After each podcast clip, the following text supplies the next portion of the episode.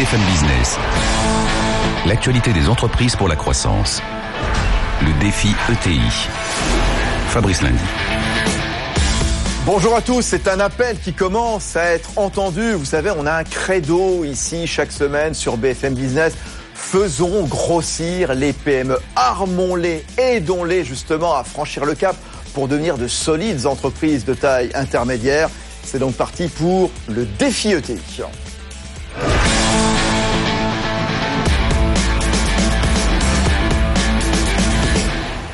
Oui, il faut que nos PME grandissent, grossissent. Il y a donc de bons conseils à suivre. Et chaque mois, euh, vous le savez, eh bien, à l'intérieur de ce défi ETI, gros plan sur l'innovation avec nos amis du métier, le mouvement des entreprises de taille intermédiaire. Oui, parce qu'à un moment où certains déplorent une certaine désindustrialisation, eh bien, certaines ETI savent se tirer vers le haut en mettant en avant leur usine du futur. On va voir ce que ça recouvre euh, dans un instant. On va en parler notamment avec un, très très bon exemple. C'est Jean-Louis Pêche à la tête du groupe euh, Actia. Actia, c'est un groupe de systèmes électroniques. C'est l'un des grands acteurs de la mobilité en ce moment. Le bus du futur, le camion du futur. On va en parler également avec Agnès Laurent Moreau. C'est la responsable industrie et innovation de BPI France. Et tout de suite, évidemment, comme chaque semaine, pour nous accompagner, c'est la Banque Palatine avec euh, Laurent Penset. Bonjour Laurent. Bonjour Fabrice. Laurent Penset qui est gérant Small Mid Caps France chez Palatine Asset Management.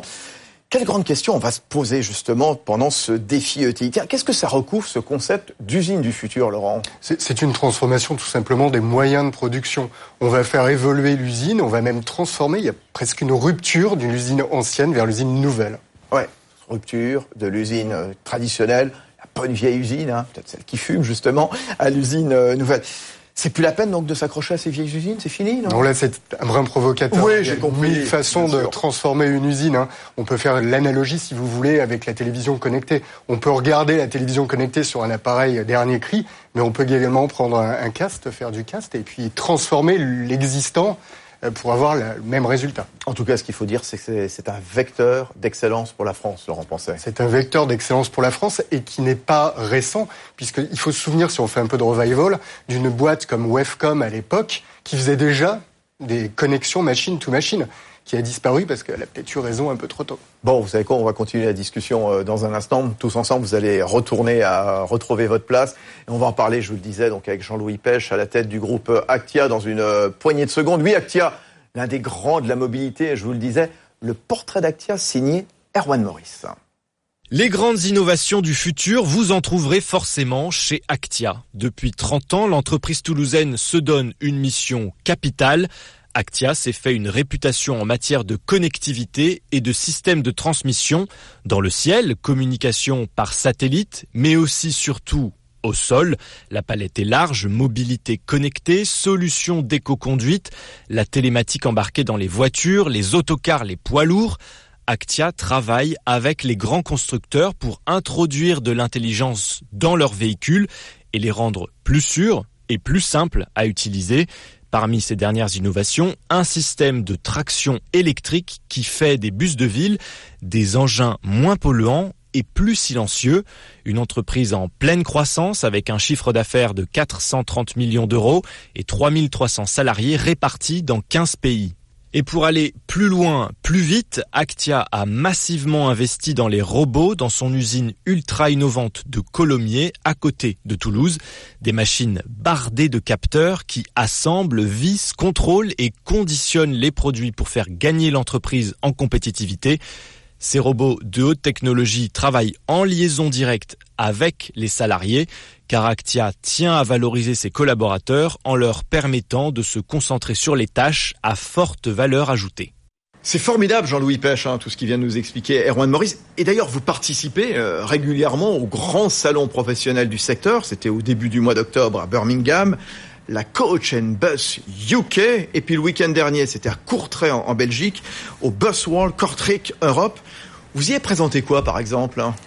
On y, a, présenté nos, innovations en matière de voilà de, mobilité urbaine, en particulier dans le domaine du bus, hein, qui est un domaine euh, qui évolue extrêmement vite, avec de nouvelles motorisations, des contraintes environnementales dans la cité qui, qui augmentent pour des raisons de, santé publique. Donc c'est un c'est un sujet très important, mais aussi euh, de nouveaux services euh, en termes de connectivité, le confort de déplacement. Hein, comme je le dis souvent, nous basculons vers cette économie d'usage et avec des demandes de la part de l'usager qui sont de plus en plus contraignantes parce qu'on veut avoir euh, un service au top niveau. Donc euh, tout ce qui est connectivité. On veut avoir du Wi-Fi, on veut avoir la navigation, on veut avoir de la télévision. Enfin, on veut tout avoir comme dans un avion. Veut Tout. On veut tout et, et, tout ça pour un prix défiant toute concurrence, bien évidemment. Donc, euh... il va ressembler à quoi le bus du futur? Parce qu'on parle souvent ici à BFM Business de la voiture connectée, de la voiture autonome, mais, mais l'autobus quelque part, ça va être quoi?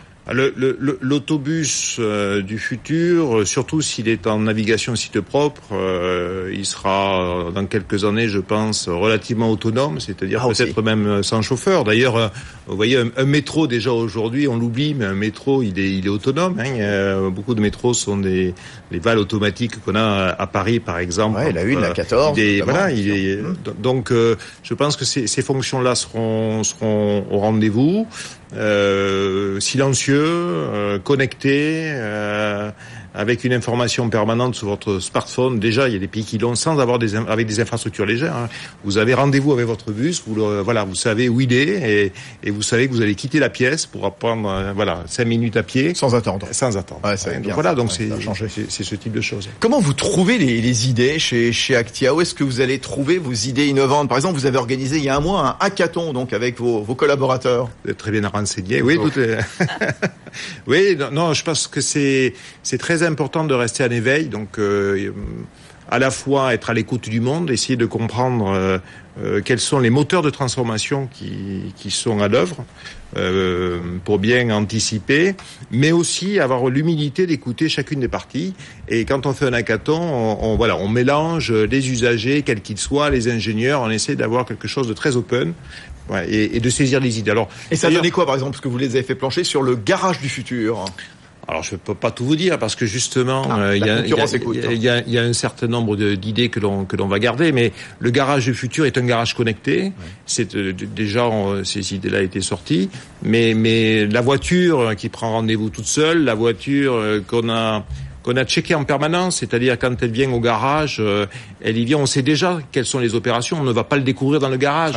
Et euh, voilà, et peut-être qu'on viendra vous la chercher, ou même elle se rendra toute seule au niveau du garage, elle sera checkée en automatique. Voilà, des, plein de choses autour de ce véhicule connecté, de ce véhicule qui est capable de s'auto-diagnostiquer, et, et, demain sans doute un, robot finalement euh, de, déplacement. Bon, bon, bah c'est passionnant. Alors l'usine du futur, on va en parler. Tiens, Agnès Laurent Moreau en charge de l'industrie, en charge de l'innovation à BPI France, qui organisait un rendez-vous exceptionnel. C'était euh, mi-octobre à l'accord Hôtel Arena, big, hein, euh, justement, autour de l'innovation euh, notamment. C'est quoi l'usine du futur? C'est une usine connectée, tout simplement? C'est quand même plus que ça. Hein. Bien sûr. En fait, la transformation digitale transforme le monde. elle transforme aussi l'ADN de, de l'industrie. C'est-à-dire qu'aujourd'hui, une entreprise doit pas non doit, doit pas seulement produire euh, des, des, produits, mais surtout penser à la façon dont elle va délivrer les services associés. Interagir entre, Interaction, tous les acteurs de l'usine complètement. Ce qui veut dire que pour pouvoir faire ça, ça veut dire que ce sont des frontières avec euh, un écosystème, l'ensemble de parties prenantes, que sont à la fois les fournisseurs, les partenaires, qui vont, euh, bah, qui vont être plus flottants dans l'idée d'une synergie gagnant-gagnant. C'est la clé. et, du coup, l'impact sur les organisations et, On va en parler justement au niveau des ressources humaines. Hein. Voilà. Euh, c'est le mariage de l'industrie traditionnelle, un peu les vieilles usines dont nous parlait tout à l'heure euh, Laurent Penset, plus toutes les méthodes d'innovation, l'automatisation, les imprimantes 3D, la robotique, l'intelligence artificielle, les liens avec les startups, l'open innovation. C'est ce mélange de tout ça qui fait l'usine du futur. Tout à fait. Donc c'est effectivement, et, ce que l'on voit, c'est une rupture technologique, puisqu'il y a cette intégration de technologie avec bien entendu des, des, contraintes en termes de coûts. Donc ça, c'est un vrai sujet. Mais la révolution... Un sujet de Laurent Penset, de Banque Palatine. Hein. Il va nous en parler dans un instant. la révolution, elle est, elle est surtout culturelle euh, et organisationnelle. Et, et finalement, le sujet doit s'appréhender dans sa globalité. C'est pas Il n'y a pas un sujet technologique et ensuite on va se poser la question de finalement de l'organisation. On sait bien que dans l'industrie du futur, les organisations doivent, doivent être plus compactes. Le sujet doit s'appréhender dans sa globalité. Oui, alors... Ce qui fait toute la complexité. C'est un vrai, vrai sujet. Ça coûte cher, euh, Laurent Pensait, à transformer une usine traditionnelle en usine du futur, à moins qu'on en crée une ex nihilo, bien sûr. Hein, c'est difficile de transformer l'une en l'autre. Hein. Je, je, crois que le, le, le, gérant euh, va devoir être raisonnable. Le gérant du futur va devoir être raisonnable, parce que même si on attend un impératif de rentabilité, qu'on va se focaliser à un moment donné sur les coûts, sur la transformation, euh, il va, faut bien voir que ça se fait pas du jour au lendemain, même euh, s'il y a des moyens qui sont beaucoup plus importants, si les ruptures sont, sont brutales Hein, comme euh, l'a dit le président de, Actia. Euh, il va falloir être un peu raisonnable également. et tiens, justement, euh, Actia, il faut nous en parler, parce que c'est Erwan Maurice qui nous parlait de cette usine du futur à, à Colomiers, on est juste à côté de Toulouse. À quoi elle ressemble, votre usine? C'est une usine avec beaucoup effectivement de, de technologie, d'automatisme. C'est comme disait Madame, c'est une usine aussi qui est interfacée. Hein. elle fait partie d'un écosystème. Euh, parce que nous travaillons qu'avec des grands noms et les grands noms aujourd'hui euh, nécessitent une fluidité de l'information, je dirais même une chaîne, je dirais continue d'information dans laquelle nous devons nous insérer, et ça c'est l'un des aspects.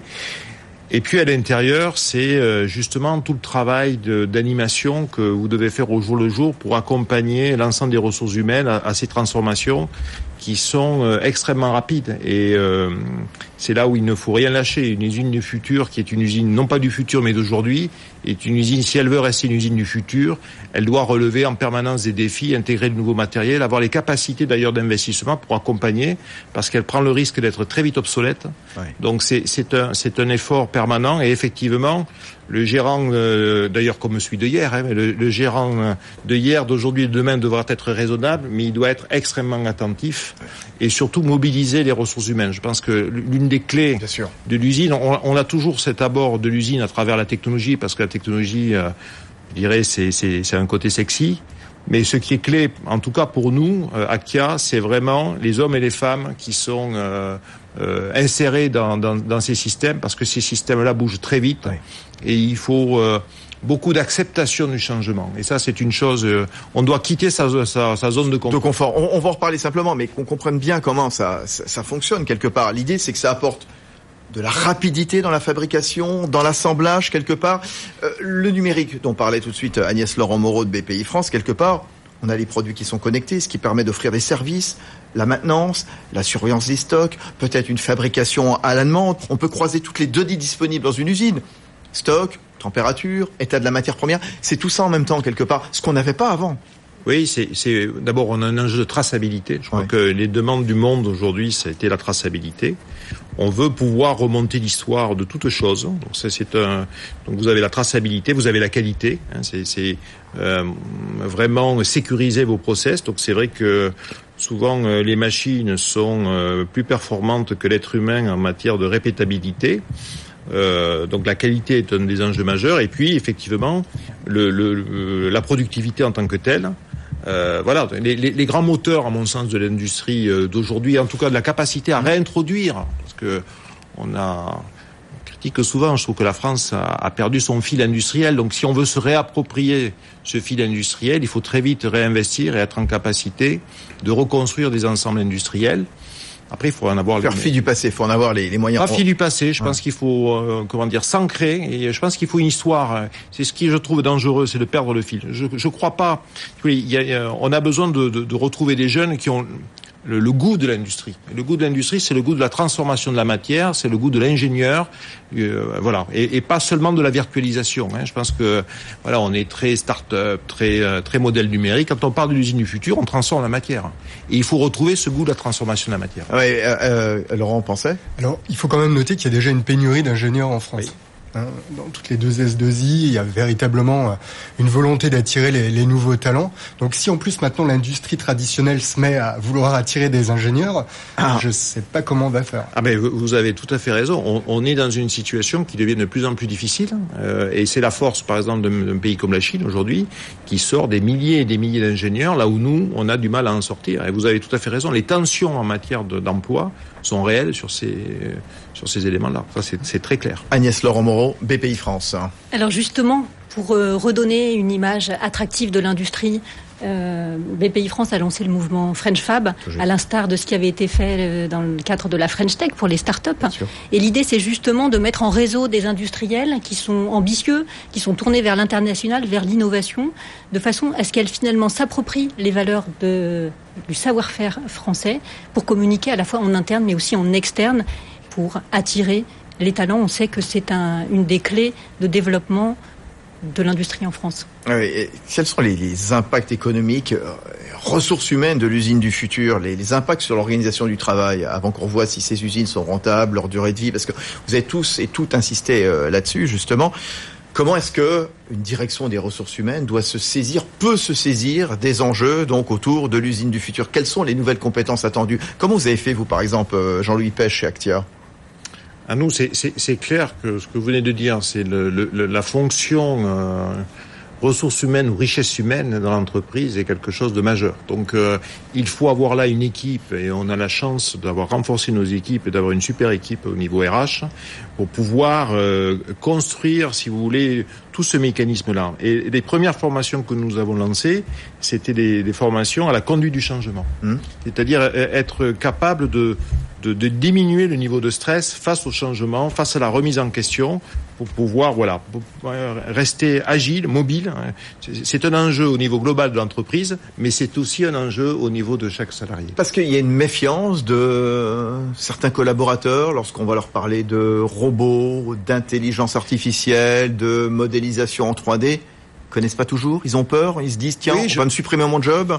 Je pense qu'il y a des, des, la peur du changement, euh, c'est une peur d'ailleurs légitime, hein, parce que c'est une remise en question, ça veut dire s'adapter.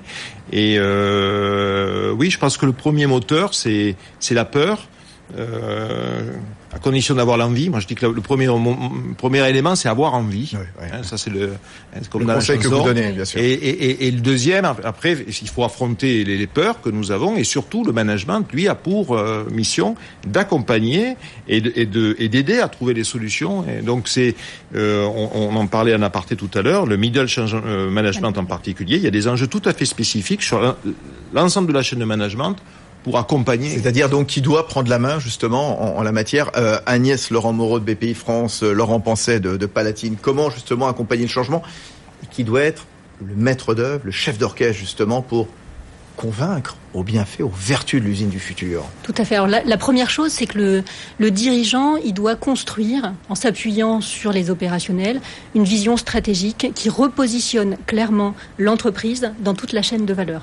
Ça, c'est un, un, préambule indispensable. Ensuite, on définit à partir de là une feuille de route qui doit être partagée, mais qui doit, je pense, euh, et vous pourrez peut-être témoigner, rester relativement souple pour permettre aux opérationnels de s'approprier le changement qui est en cours, parce que c'est au moment où le changement est approprié et transformé dans les usages du quotidien que l'innovation réelle se traduit dans les usines. Donc le, fait de, il faut être ferme sur la vision stratégique parce que c'est elle qui va donner le, sens, donner l'envie. L'envie, vous l'avez cité à plusieurs reprises, et c'est vrai que c'est un, un, ça va ça peut décupler le, les capacités d'innovation qui sont dans la tête finalement de l'ensemble des salariés d'une entreprise. Et une fois qu'ensuite l'entreprise elle a réussi à insuffler on va dire cette dynamique, reste encore à structurer une démarche d'innovation qui doit être itérative de façon à pouvoir euh, être dans une situation d'une entreprise apprenante. Euh, elle va se tromper de temps en temps, elle apprendra de ses échecs, mais elle saura rebondir et repartir. Laurent Pensée C'est très rassurant tout ce que j'entends parce que je me dis que finalement, dans l'usine du futur, ce qui est au centre, c'est l'humain. Euh, c'est ce qu'on vient de dire à l'instant, c'est ce que Agnès vient de dire à l'instant. Il ne s'agit pas de supprimer des emplois, attention. Ouais, exactement. L'homme reste on a, vu que de l'usine connectée. La, la, DRH maintenant est au, est au cœur, ce que vous avez dit, est, au cœur de la problématique. On parle plus de directeur de, de l'informatique, on parle plus de directeur des achats, on parle de DRH. C'est super. Oui, euh, Et de, de, DRH justement à l'atelier Big sur l'industrie du futur, dont l'angle était la transformation sociale et managériale. Le CETIM, Pierre-Marie Gaillot, citait que le, le DRH n'existe plus. Ce qui doit exister, c'est le DRH le développeur de richesse humaine. Ah, ah d'accord, bah c'est très bien dit. Euh, justement, il faut des plans de formation. Est-ce que justement, euh, c'est grâce aux interfaces qu'on peut trouver sur les smartphones, sur les jeux vidéo, ça peut aider aussi quelque part aussi? Comment comment vous les avez formés vos vos collaborateurs justement, Jean-Louis Pêche et Actia? Écoutez, pas forcément avec des moyens toujours très très novateurs. Hein, je crois voilà, un, un, bon formateur déjà, hein, avoir des, des gens qui, voilà, c'est comme quand on était à l'école. Hein, je suis sûr que les uns et les autres, on a le souvenir de profs qu'on sentait, euh, voilà, euh, passionnés par euh, par leur art, passionnés par. donc voilà, moi, moi, je crois encore beaucoup à l'humain et je crois que justement, plus on plus on va vite, plus euh, il faut de la richesse humaine pour euh, intégrer finalement ces évolutions-là. Donc les machines deviennent très vite obsolètes. Et ce qui est important, c'est avoir des équipes qui, elles, sont capables de passer le temps. Et pour passer le temps, il faut de la culture, il faut une vision de son métier, il faut des convictions. Et je crois beaucoup à ce que dit Madame. Je crois il faut il faut des convictions. Ensuite, il faut de la souplesse parce qu'il faut qu'il y ait appropriation par l'équipe. Et ce qui est fort, c'est l'équipe, c'est pas l'individu. Que, ce que vous voulez dire finalement, c'est qu'il y a une durée de vie de ces usines qui est plus courte que, que les autres. Euh, finalement, voilà, le, le gestionnaire que, que, vous êtes, le, le manager, euh, votre directeur financier, euh, justement, sont davantage mis à contribution et le banquier accessoirement. On va lui donner la parole, Laurent Pantin. Oui, ça c'est c'est un sujet à part entière. Moi, je suis voilà à la tête d'une entreprise familiale créée par mon père. Et on, on travaille la transmission de l'entreprise. Donc l'entreprise, on, on, la positionne dans le temps. On n'est pas là pour refaire un coup, on n'est pas là pour vendre, on n'est pas là. Voilà, on est là pour construire. C'est la force des ETI. Ouais. C'est la force des ETI familiales. Mmh, Donc euh, à partir de là, si vous voulez, quelle, votre richesse, c'est votre équipe. Donc c'est vraiment. Euh, après l'usine, oui, elle va se transformer. Oui, l'usine, elle va, elle va investir. Oui, elle va mettre des robots. Oui, elle va mettre de la digitalisation. Ce qui est important, c'est pourquoi elle sera là demain? Comment construire la valeur de demain? Quand vous vous retournez, la première valeur, c'est quand même votre richesse humaine. Donc le reste, après, euh, vous composez avec votre environnement, vous composez avec les technos, voilà. La, la, la, modélisation en 3D qui réduit le délai, euh, les coûts de développement d'un produit, qui donne plus de flexibilité, au final, ça donne quand même une usine plus rentable, Laurent Pensait. Oui, mais il va falloir se focaliser sur les investissements. Voilà. Donc il va falloir tout simplement aider les entreprises euh, françaises, par exemple, sur l'investissement. Il va falloir leur laisser reconstituer euh, des marges de façon un peu plus prononcée. Il y a une politique derrière, une politique industrielle. Euh, qui, est très importante. Et donc après, le gérant, en bout de ligne, il pourra regarder si oui, la rentabilité, elle a augmenté. Mais là, dans un premier temps, on va se focaliser sur les investissements. Il va falloir accepter à un moment donné peut-être un peu moins de rentabilité parce qu'on est dans un système qui est, euh, d'après ce que j'entends, mais ce que je pense également socialement responsable. Oui, mais vous, par exemple, qui conseillez l'un et l'autre, les, les, PME, que ce soit BPI France, que ce soit vous, la Banque Palatine, est-ce que ce dont on parle, c'est accessible à n'importe quelle PME J'ai l'impression que c'est quand même quelque chose, sans jeu de mots, une usine, hein, quelque part. Hein. Alors il faut, il faut faire très attention à la dictature des marchés, donc à la dictature de, de, de des banquiers. Hein. Je, je, parle pour les sociétés de gestion, je ne parle pas pour la pour la BPI. Euh, ça va être extrêmement difficile pour les moins forts, mais ceux qui ont envie de se bouger. Hein, on en revient à ce que à ce que disait Monsieur précédemment. Euh, ils vont pouvoir accompagner le mouvement. Oui, euh, Agnès euh, Laurent Moreau de BPI France. Je, dirais qu'il faut avoir une approche pragmatique. Hein. De toute façon, on le sait, les, les dirigeants, ils vont pas engager des millions d'euros sans avoir fait un plan de retour sur investissement. Euh, la première chose, c'est effectivement de penser à la digitalisation, parce que c'est vrai que la, digitalisation a transformé le monde. Il faut aussi qu'elle qu rentre dans les usines. Et un projet de, digitalisation de son process industriel peut se faire par, par étapes. Ce qui compte, c'est de se lancer et c'est de fixer un cap. Ouais, donc je pense que c'est accessible. On a aussi monté. Donc on n'est pas obligé tout de suite de tout bouleverser d'un seul coup. Ça peut se faire step by step, c'est ça Ça peut se faire par étape. Et donc, l'homme de la banque que vous êtes, euh, Laurent Très bien, mais en ce qui concerne les marchés financiers, je suis pas certain que le step by step, ils adhèrent complètement. Ah. toujours pareil, moi je parle de dictature et, et, et monsieur est bien Laurent placé pour le savoir euh, vis-à-vis -vis de son... Jean-Louis Pêche, Actia. Non, mais c'est ce qu'on. Il y a plusieurs couches. Je pense que la couche investisseur, si vous voulez, euh, est une couche de plus en plus exigeante avec des taux de rentabilité qui sont ce qu'elles sont. Moi, j'ai la chance, encore une fois, d'être à la tête d'une société familiale. Une société familiale n'a pas les mêmes objectifs. Elle, n'est pas engagée dans des, dans des éléments court terme. Elle est euh, dans, dans le long et moyen, moyen et long terme. Donc, c'est un, c'est un énorme avantage pour le, pour le dirigeant que je suis. Parce que euh, voilà, vous avez la confiance de, de, de, vos investisseurs, de vos actionnaires familiaux, donc c'est autre chose. Par contre, les entreprises qui sont en prise directe avec le marché, je pense que la, la dictature du marché qu'on évoquait là est, beaucoup plus dure. Donc ça veut dire que si vous ne sortez pas vos taux de rentabilité, ça peut vous coûter très cher à la sortie. Donc il y a d'ailleurs ça, ça, génère des formes d'accélération qui sont euh, difficiles à difficiles à manager. Et les jeunes entrepreneurs, euh, on discutait aussi, se sont adaptés à ce modèle-là. Hein. Euh, il y a des modèles de valorisation beaucoup plus court-termistes. Au, au c'est une nouvelle révolution industrielle, cette usine du futur. C'est un vecteur de relocalisation. Un mot chacun et chacune. Prenez la parole, Agnès Laurent Moreau.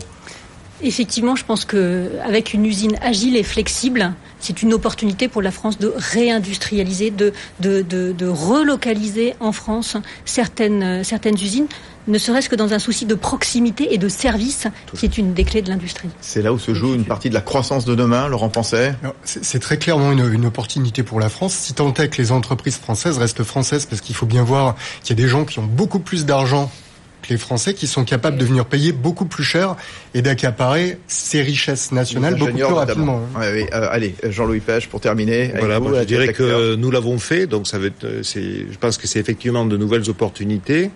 Euh, nous avons la chance d'avoir des, personnels. Euh, la France a un niveau euh, de personnel avec une culture technologique. Donc on a beaucoup Dans un bassin comme Toulouse, là, vous êtes installé. C'est vrai que c'est un vivier. Oui, hein. c'est vrai que Toulouse est une ville particulière ouais. là-dessus, mais voilà, donc c'est une vraie opportunité. Il faut le faire, il faut oser le faire. C'est pas toujours voilà, faut faut, faut bon. s'engager. Mais je pense que notre pays n'a pas le choix pour le coup. Hein. Voilà, il faut y aller. C'est ce qu'on vous dit à chaque fois dans le dans ce défi ETI cap sur l'innovation. Il faut oser. C'est ça ou rien justement. Allez-y. Merci à tous les trois. Merci Laurent Pensé avec nous. Donc gérant Small Mid Caps France chez Palatine Asset Management. Agnès Laurent Moreau, la directrice de l'innovation et l'industrie à France. Et puis euh, Jean-Louis Pêche à la tête euh, d'Actia, l'un des grands acteurs de la, la mobilité, donc camions, bus du futur, la voiture autonome également. Et la semaine prochaine, vous savez, une fois par mois, vous avez la parole, vous nous posez vos questions, vous patrons de PME, de TI, puis nos experts, eh bien, vous répondront. On sera la semaine prochaine avec des patrons et patronnes, j'espère, de PME, de TI, de la région Grand Est. On sera à Strasbourg. Très bonne semaine à tous sur BFM Business. BFM Business, le défi ETI, l'actualité des entreprises pour la croissance.